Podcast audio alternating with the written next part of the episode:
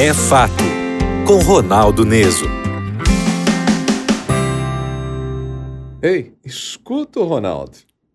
Você tem o hábito de se justificar? Chega atrasado a um compromisso. Você se justifica? Queima o arroz. Você se justifica? Atrasa para entregar um trabalho de faculdade. Você se justifica? Eu sei que, por vezes, não se justificar parece deselegante. Parece até um ato insensato. Mas, frequentemente, a justificativa é só uma maneira de se enganar. Vejamos, o atraso, por que ele aconteceu? Será que você se envolveu em um acidente, o carro parou de funcionar? Ou será que faltou um pouquinho de planejamento e responsabilidade? Quem sabe saindo 10, 15 minutinhos antes do que teoricamente seria necessário? Geralmente eu questiono meu filho sobre as previsão, previsões de tempo que ele supostamente gastaria para chegar em algum lugar. Ele gosta de tomar como referência os trajetos ali do Google Maps. Ali é possível ter uma estimativa de tempo de deslocamento, se você vai de bicicleta, se você vai a pé, se você vai de carro.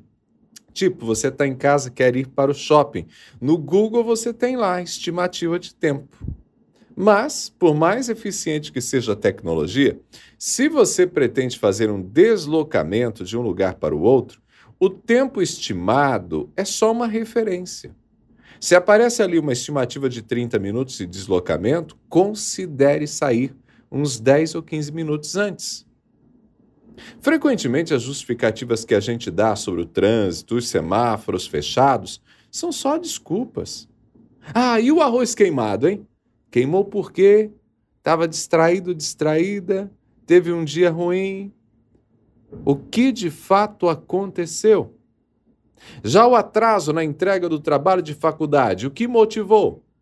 Geralmente eu escuto dos meus alunos justificativas do tipo: professor, eu fiquei doente ontem, passei muito mal, fui parar no hospital, desculpa, eu não consegui entregar.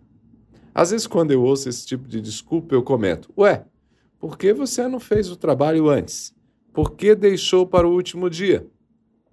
O atraso na entrega de um trabalho de faculdade, de um relatório na empresa, da apresentação de um planejamento, da entrega, quem sabe, de um trabalho ali, um móvel que você pegou na marcenaria, né, para fazer. O atraso geralmente se dá por ter deixado para depois, por não ter organizado direitinho, planejado. Mas cadê a coragem para dizer: eu deixei para a última hora. Foi falha minha, eu não planejei direito, eu estabeleci um prazo errado. O escritor Bernard Roth, ele afirma que justificativas em geral são apenas desculpas. Nós usamos as justificativas para esconder nossos defeitos de nós mesmos. Ele também diz que justificativas são conversa fiada. Embora essa afirmação possa parecer um tanto hostil, trata-se de uma boa posição, uma posição categórica para que a gente reconheça que é preciso parar de arrumar desculpas e assumir o controle da nossa vida.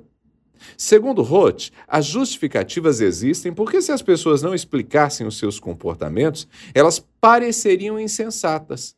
Então a gente acaba diante de um paradoxo. Nós precisamos de justificativas para parecermos sensatos. No entanto, quando nos justificamos, não estamos nos responsabilizando por completo pelo nosso comportamento.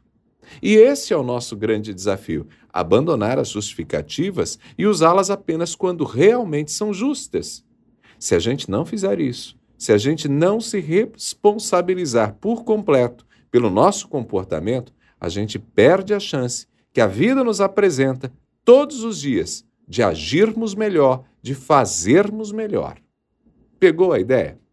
Eu sou Ronaldo Neso e estou te esperando lá no Instagram, arroba Ronaldo Neso, arroba Ronaldo Neso. E sem justificativa para não passar por lá, hein? Abraços do Ronaldo, a gente se fala.